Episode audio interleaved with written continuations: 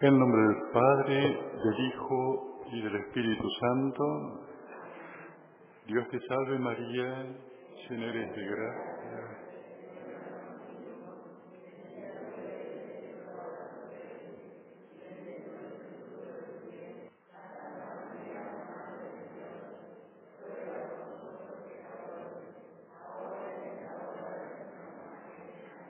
San Benito y Santa Escolástica, nosotros.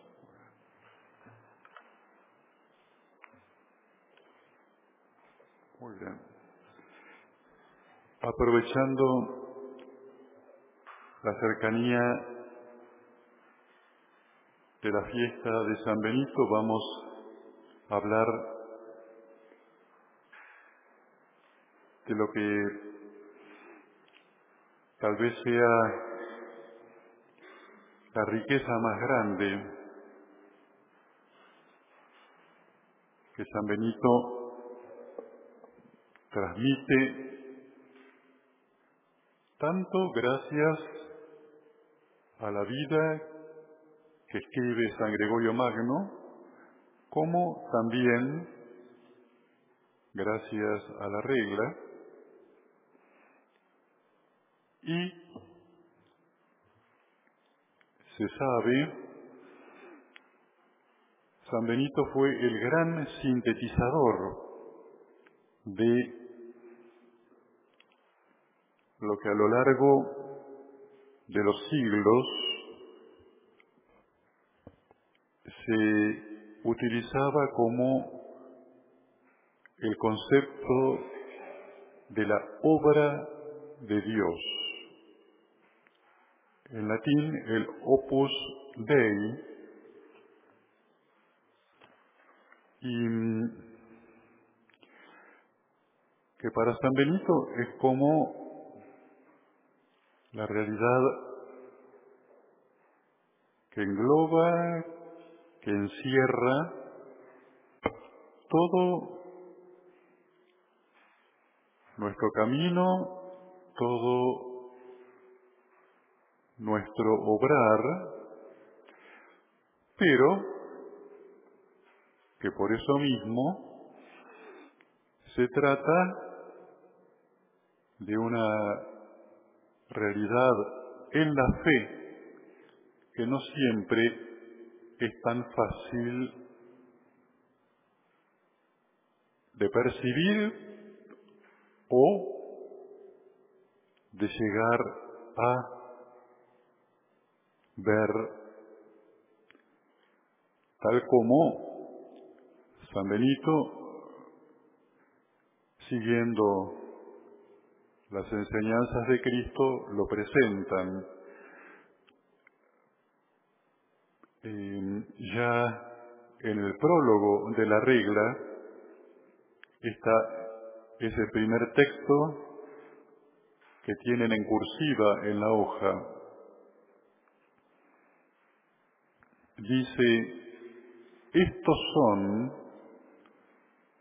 los que temen al Señor y no se engríen de su buena observancia, antes bien, juzgan que aún lo bueno que ellos tienen no es obra suya, sino del Señor.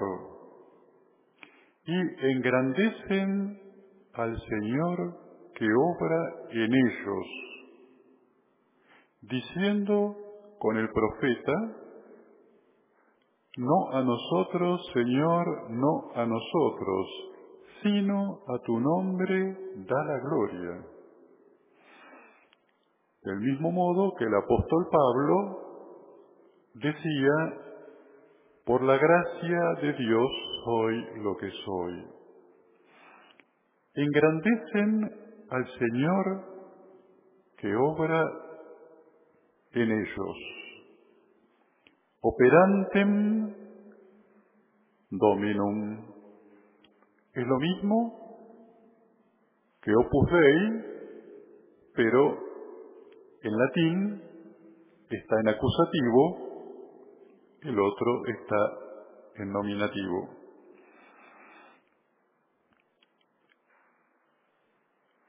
por el contexto que tiene este párrafo, para San Benito el llegar a descubrir ese Dios obrando en nosotros es ante todo fruto de la humildad.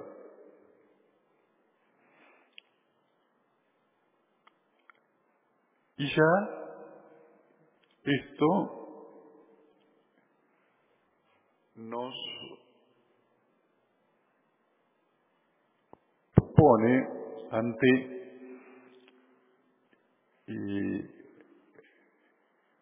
las dos caras de este misterio de la presencia de Dios en nosotros, porque, por un lado, la humildad implica y conlleva un verse con todo realismo en la propia pobreza, pero por eso mismo y cuando esa humildad, que es ver la propia pequeñez, es verdadera, lleva a descubrir que junto con la propia miseria está presente ese Señor que obra en nosotros. Es más, se descubre que esa misma percepción de nuestra fragilidad, de nuestro pecado, es una gracia del Señor. Por lo tanto, en vez de llenarnos de una mm, conciencia culposa que se consume en una actitud escrupulosa, al contrario, se abre en una alabanza, engrandecen al Señor que obra en ellos. Es como el indicador de que realmente estamos viendo las cosas con los ojos de Dios, si brota esa alabanza que, como decía, encierra esa doble percepción. Nuestra pequeñez, nuestra miseria y la presencia de Dios obrando en nosotros. Pero, para San Benito, la humildad es, ante todo, la que, nos permite descubrir a Dios obrando en nosotros.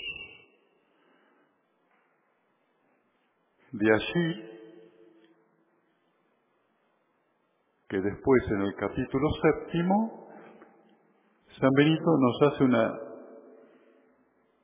nos presenta todo un recorrido, todo un camino que está representado por doce episodios. Son doce situaciones que se pueden dar pero que representan todo el conjunto de nuestra vida, en las cuales la constatación de nuestra miseria sale bien descubriendo que es todo fruto de la mano de Dios o, por el contrario, nos cierra en una percepción negativa, pesimista, y que para San Benito, en vez de llevarnos a alabar a Dios, nos lleva a la murmuración, la queja, contra la cual San Benito está siempre alertando. Y no se quejen, no murmuren. No, no se trata simplemente de un tema de mal humor. No. Para San Benito la queja es el indicador de que aún en las cosas malas no estamos viendo que es el Señor quien está trabajando y por lo tanto no nos deja ver lo bueno. Y todo pasa a ser como se oye habitualmente y me impresiona cuando se nos acercan a hablar los evangelistas que son muy paulinos, muy paulinos, ¿no? Para los evangelistas nosotros, nuestra fe solo nos lleva a una humildad que es una percepción de nuestra incapacidad, de nuestra miseria, sin darnos lugar a que se transforme en alabanza, en alegría, pero ante todo en reconocimiento de una presencia en nosotros que está obrando lo que se llama ese proceso de divinización que hace Cristo en nosotros.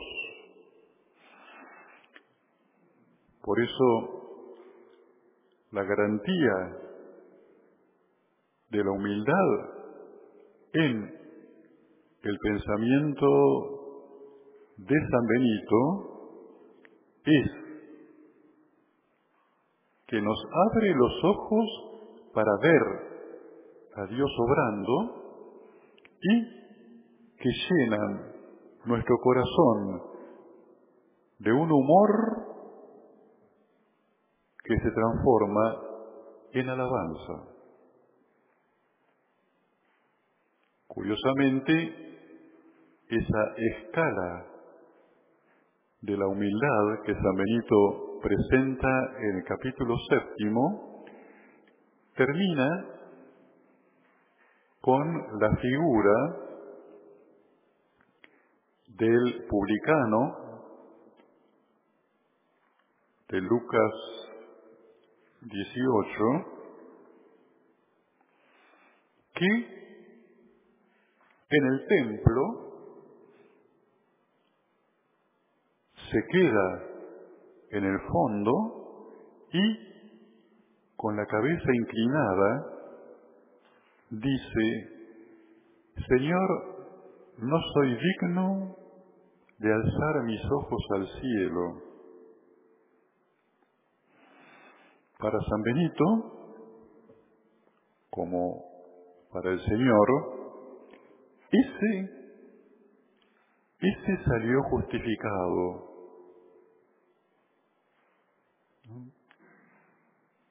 ¿Por qué? Porque es el que verdaderamente se puso en la presencia de Dios, el que está ante la verdad y lleva a un reconocimiento tan eh, certero, no de lo que somos, no de lo que tenemos, sino de lo que somos,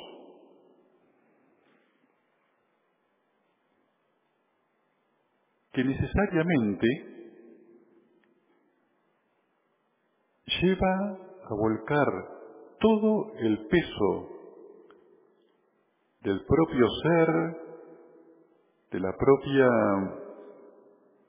eh, redención, lo que nos redime, es que el Señor me mira, el Señor me recibe. No tenemos ningún aval para justificar por qué Él nos elige. Por eso el párrafo de San Benito, que, está en cursiva ahí en la hoja, termina con el testimonio de Pablo. Pablo, en su historia, en su conciencia, llevaba un gran peso. Llevaba una carga de haber perseguido a Cristo y de haber llevado a la condena a muerte de muchos cristianos, que uno se pregunta cómo Pablo pudo, convivir con eso. Y nos permite comprender esa palabra que San Pablo elige para presentarnos la obra de Cristo en nosotros. Gracia, gratis. La palabra gracia es un sustantivo que deriva de un adjetivo, gratis y no tiene ningún tipo de explicación, a tal punto que en una de las cartas San Pablo dice, donde abundó el pecado, sobreabundó la gracia. Entonces, ¿qué hay que pensar? Pequemos más. Pero para San Pablo es tan claro esa conciencia de su condición que entonces se hace radical para él el reconocimiento de Dios obrando en él, incluso de un modo misterioso, cuando él perseguía a los cristianos. Misterioso. como cantamos en la noche de Pascua, feliz culpa, qué necesario pecado de Adán.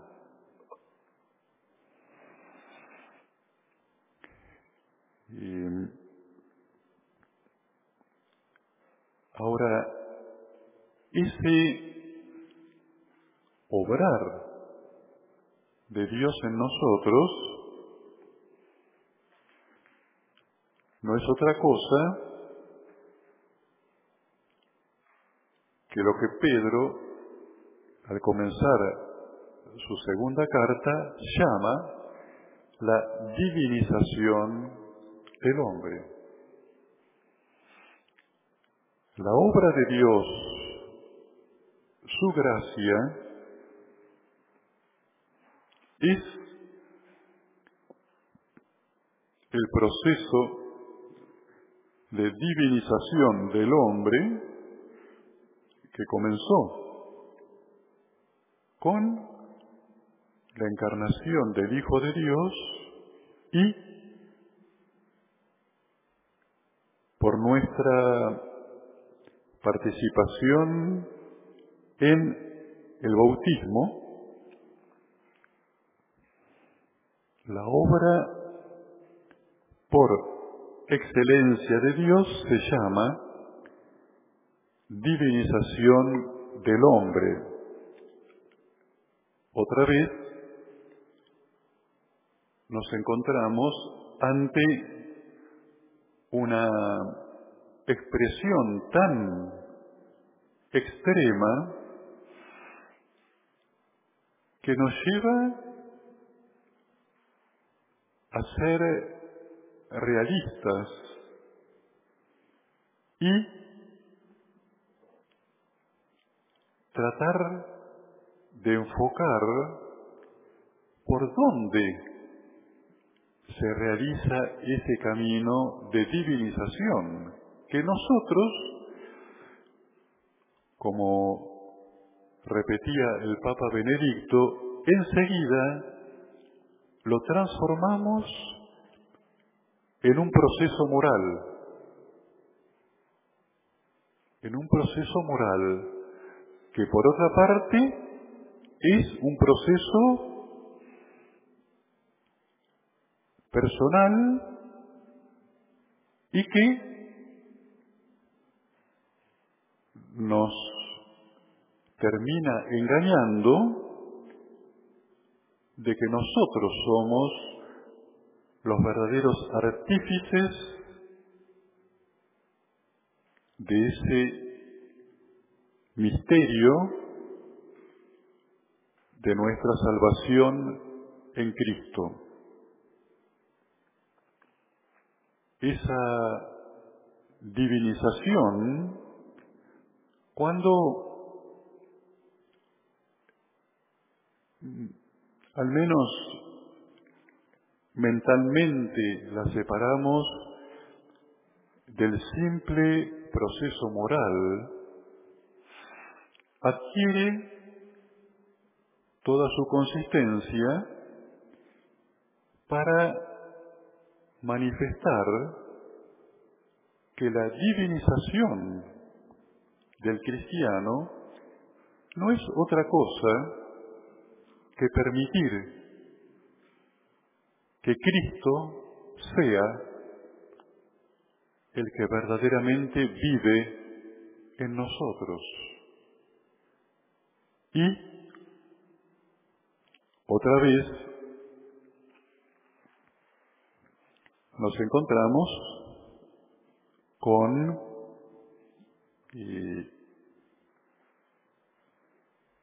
el gran dilema y conflicto que genera, que se dio a lo largo de la historia de la Iglesia bajo distintos nombres. San Agustín como doctor de la gracia, enfrentando a Pelagio, monje, para quien nuestra santificación era un proceso en el cual la gracia viene a ayudar nuestro obrar. Pero somos nosotros quienes debemos eh, realizar tanto el itinerario como en concreto las obras y que, si nos fijamos, es como de hecho lo vivimos. Siempre estamos viéndonos a nosotros haciendo las cosas. Por enésima vez repito mi pregunta, ¿por qué hoy ustedes están aquí? Y la respuesta va a ser porque yo me organicé, además, como hubo cambio de horario, no, fue Cristo quien nos trajo a ustedes y a mí. Pero solo cuando logremos responder de esta manera, nos vamos a dar cuenta cómo nuestra fe está siempre para nosotros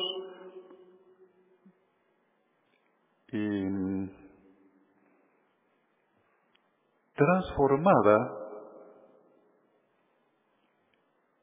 en un proyecto personal por seguir a Cristo, lo cual necesariamente nos va a llevar ante todo a una lectura moral de nuestro comportamiento y también lo que es muy característico, individual y personal, sin tener en cuenta que por nuestro ser cristianos somos un cuerpo que es la iglesia, que es la que finalmente nos santifica. Y ese santificarnos no necesariamente implica que nos va a sacar todo lo malo que tenemos. Al mismo San Pablo se le ocurrió en un momento que la cosa era así y tres veces le pidió al Señor que le saque esa espina que llevaba clavada y el Señor le dijo, no, te basta mi gracia, te basta mi vida, porque mi gracia triunfa en tu debilidad. Con lo cual, San Pablo deducía, por lo tanto, cuando soy débil, soy fuerte.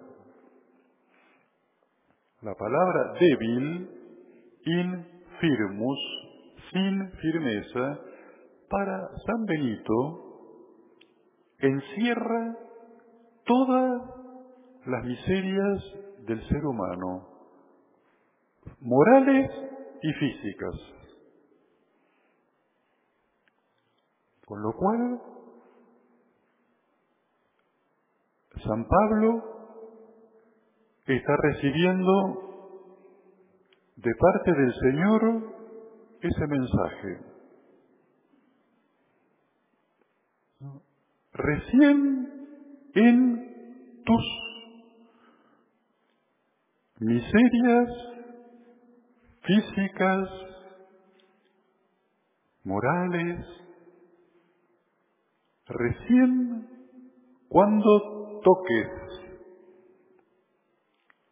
esa propia fragilidad, entonces recién serás fuerte.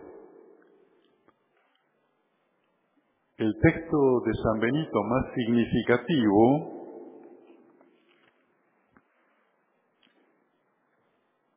está al terminar la regla, capítulo 72.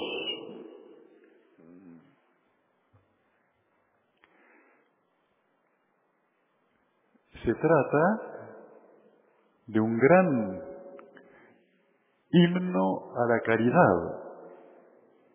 Tolérense con suma paciencia sus infirmitates, tanto corporales como morales. Por otra parte, moral significa no solo lo que puede caer bajo el calificativo bueno, malo, sino costumbres, costumbres. En mi casa siempre se hizo así. Eso encierra la palabra latina moral. Costumbre, la costumbre, pero hay cosas que engloba lo moral que abarca todo. cuando abro la puerta yo la abro así, eso es moral, es un modo de comportar. Bueno, todo eso para San Pablo es lo que por un lado, se debe descubrir, pero por otro lado, para darnos cuenta que nada de eso cuenta, porque se trata de una gracia. El que obra es Dios y su modo de obrar escapa como la misma Pascua de Cristo escapa a parámetros humanos con los que siempre estamos valorando y juzgando. Como decía, también esto incluye la consideración individualista de la obra de Dios, por lo cual todo lo que cuenta es lo que yo hago y soy ante Dios. No, somos miembros de una iglesia. Y lo que tiene el otro es mío y lo que yo tengo es del otro. Por eso, tanto para el día del juicio, conviene estar preparados tratar de encontrar cuáles son las preguntas de ese examen que por pasajes de la escritura o de doctores de la iglesia sabemos. Cuando nos pregunten qué tenemos para presentar a Dios, ni se les ocurra mencionar ninguna buena obra. Lo primero, personas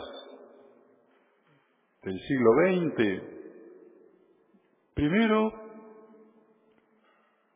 Teresa de Calcuta, Juan Pablo II, ahora los santos argentinos, ellos son nuestro verdadero rostro, porque somos iglesia y la comunión es la que nos da valor. ¿Para qué decir? También presentar el acta de bautismo. Soy Cristo. Yo también fui crismado. Soy Cristo.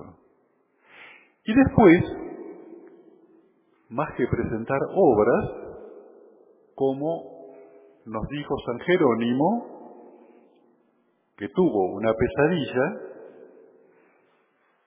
donde Dios le pedía y él le decía todo lo que Jerónimo había hecho por Dios. Y Dios decía, no, ¿qué más?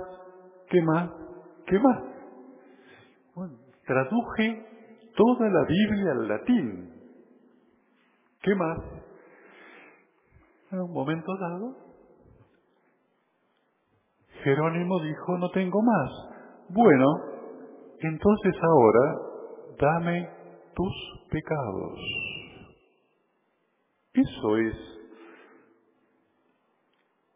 como una madre ante un hijo que sabe que tal vez las cosas que lo hicieron más brillantes fueron las macanas que hizo. Pretender, presumir de presentarle un propio currículum con el Señor no va. Esa es la obra de Dios, que solo se comprende bajo esa realidad tan misteriosa como es la humildad. Cuanto menos el Señor más se ve atraído por nosotros, a tal punto que María, a la cual llamamos Inmaculada, ella misma cantó porque miró la humillación de su esclava. Por eso el no, la obra de Dios por excelencia es la humildad. Por eso también Doroteo de Gaza dice, ¿no? La humildad es una realidad divina no se puede explicar. Solo se puede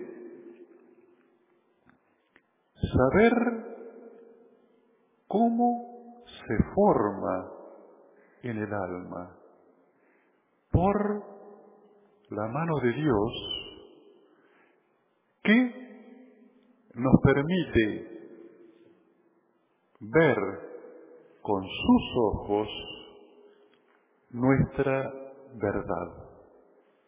Con sus ojos, no con ojos humanos ni con ojos del demonio. No es lo mismo ver ni nuestras miserias ni nuestros pecados a los ojos de Dios que verlos a los ojos del diablo. Uno llena de desesperación, escrúpulo, amargura. El otro llena de paz, llena de humildad y, como termina el capítulo de la humildad de San Benito, la humildad llena a la persona de caridad. Porque ahora, conociendo cómo Dios obra en mí, puedo comenzar a entrever cómo obra en nosotros.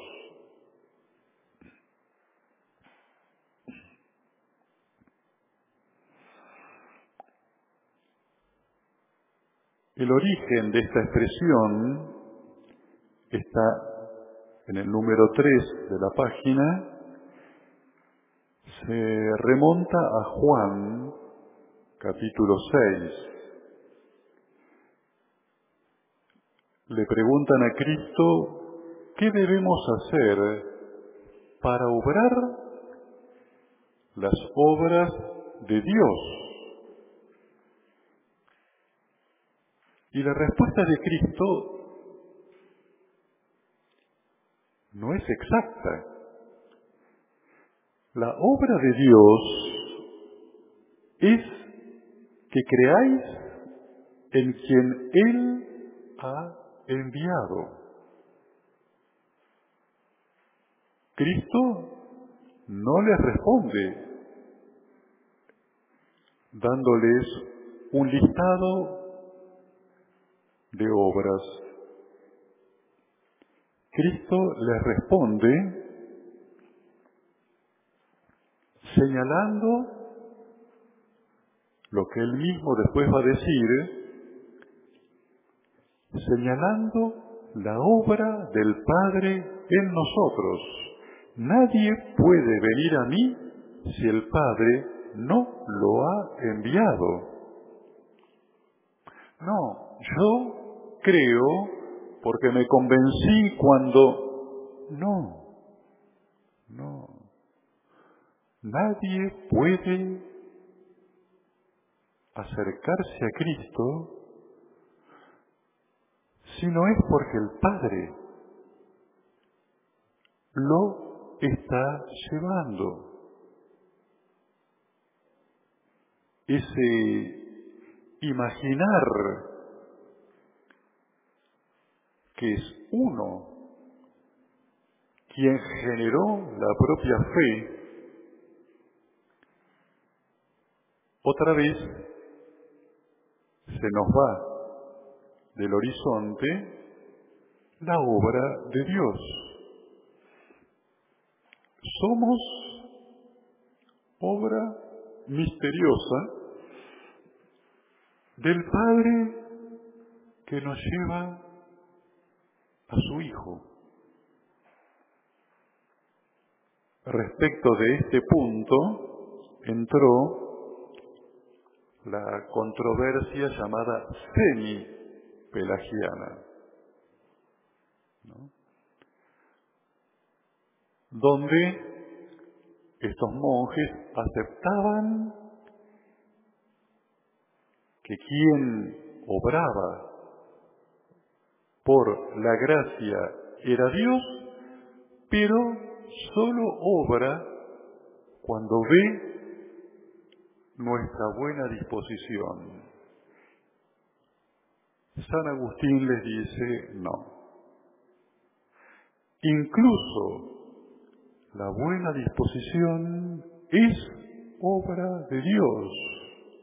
Ah, entonces no hay que hacer nada. No, al contrario. Hay que hacer todo. Pero siempre sabiendo que el que obra es Dios.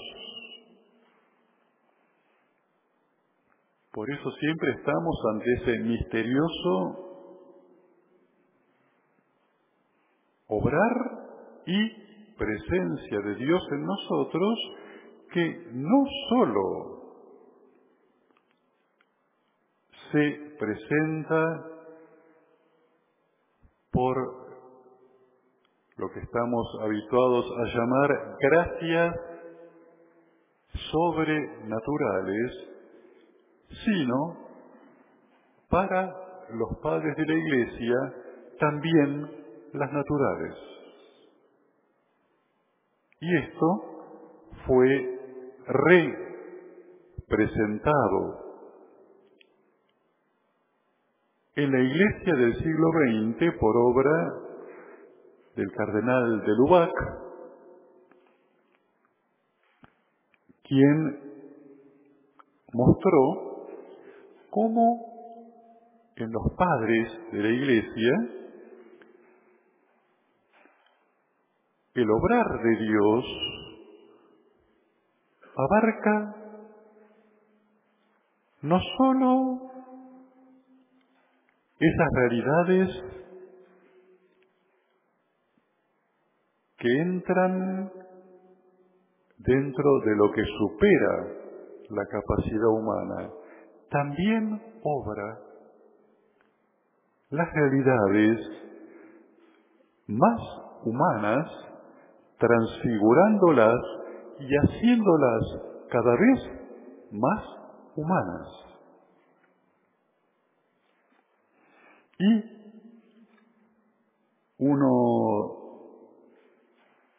de los textos que cita de Lubac es el final del capítulo de la humildad de la regla. Cuando el monje haya subido estos grados de humildad, llegará pronto a aquel amor de Dios que siendo perfecto excluye todo temor, en virtud del cual lo que antes observaba no sin temor, empezará a cumplirlo como naturalmente, como por costumbre moral, ya no por temor al infierno, sino por el deleite de las virtudes. Las virtudes empiezan a ser deleitables, ¿no dice? Donde encontrar a alguien para quien una virtud no sea esfuerzo, fatiga, estrés. No, es deleite. ¿Por qué? Porque es obra de Dios. Y acá entra un detalle de la teología griega que para de algún modo explicar este obrar de Dios, utilizan la palabra sinergia. Se trata de dos obrando una misma cosa. Se trata de una obra que es fruto de la convergencia de dos. Con lo cual, estamos diciendo algo muy importante. Si yo no obro, dejo a Dios sin obras.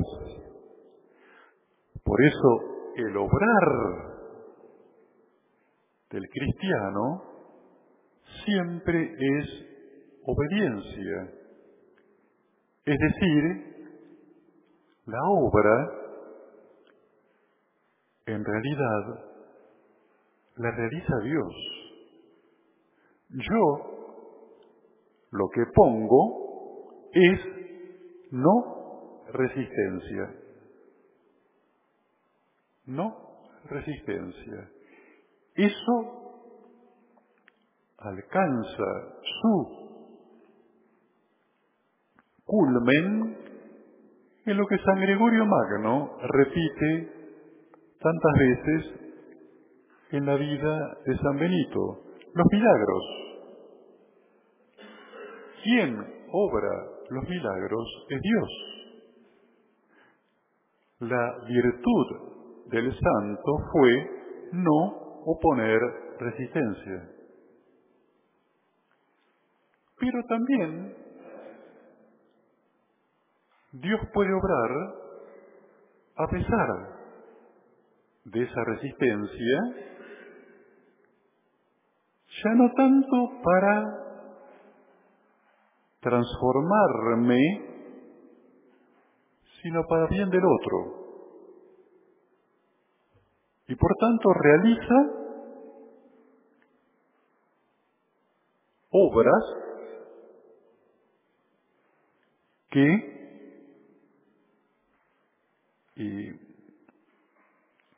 son reconocidas como obras de Dios por quien tiene fe, aún, aún, en alguien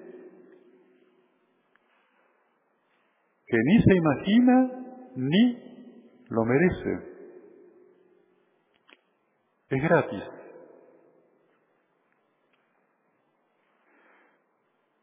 Pero esta expresión griega de sinergia,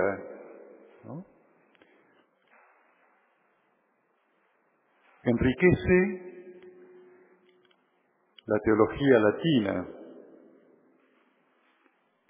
porque se trata, el obrar de Dios, de un verdadero misterio de comunión por el cual se pierde totalmente la idea de dos que están luchando por su cuenta, no, es dos que convergen en una sola obra. ¿Cuál es nuestra tarea? Tal como San Benito la presenta en el prólogo apártate del mal y obrarás el bien. Tú te apartas del mal. Dios obra naturalmente. Nuestro obrar no es el hacer las cosas buenas, es no hacer las malas. El Señor tiene las puertas abiertas para orar. Nuestro trabajo es simplemente no impedir que Él obre. Siempre nuestro pecado es un actuar está obstaculizando el natural obrar de Dios que por la gracia está en nosotros. Por eso, para los padres de la iglesia, se dice, ellos tenían respecto de la persona humana un optimismo radical. El mal no es lo natural en nosotros y tampoco es lo más trabajoso. Se trata de no dejarlo enquistarse realizando sus obras para dejar que sea el Señor quien obra en nosotros. Pero el Señor, al obrar, como se dice en teología, el obrar de Dios no está separado de su ser. Por lo tanto, cuando Dios obra, lo primero es habitar en nosotros. Y por eso la gran obra de Dios es hacer esa presencia de Cristo en nosotros. Lo que San Pablo llamaba el misterio y que, como toda la predicación de Pablo, para unos es un escándalo, para Lutero mismo, ¿cómo Cristo en mí? ¿Cómo? Y para otros una necedad, porque lo divino está cargado de tal fantasía que se hace imposible compaginarlo con lo cotidiano. Y ya no hay nada después de la resurrección de Cristo que esté fuera de la obra de Dios. Por eso, para presentarlo de un modo visual, San Benito no tiene otro modo que el monasterio. El monasterio representa el mundo y todo es de Dios, es casa de Dios. Y se viven todas las cosas que vive todo ser humano, pero bajo la mirada de Dios, bajo esa gran expresión, todo es obra de Dios. Su obrar es traer su presencia en nosotros. Bueno, que tengan una feliz fiesta de San Benito. Gloria al Padre, al Hijo y al Espíritu Santo